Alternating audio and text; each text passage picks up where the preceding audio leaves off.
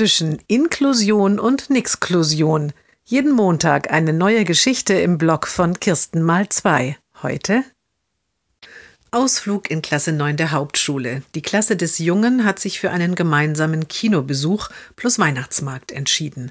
Die Schüler sollen Geld für den Eintritt und einen kleinen Imbiss auf dem Weihnachtsmarkt mitbringen.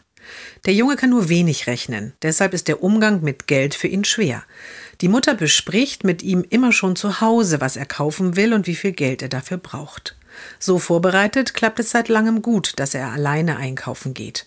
Auch bei allen Schulausflügen hat er so sein eigenes Geld verwaltet. Der Junge freut sich sehr auf den Ausflug. Nachmittags kommt er dann aber mit sehr schlechter Laune nach Hause. Die Mutter versteht nur nach und nach, was er sagt. Der neue Lehrer hat mir mein Geld gestohlen.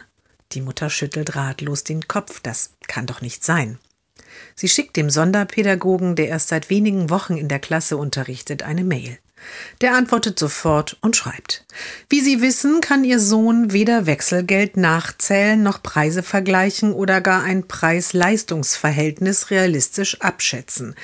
Deshalb betrachte ich es als Teil meiner Aufsichtspflicht, das Geld an mich zu nehmen und dafür zu sorgen, dass es bestimmungsgemäß ausgegeben wird. Selbstverständlich erhalten Sie Quittungen und Restgeld bei unserem bereits vereinbarten Termin zur Förderplanung nächste Woche.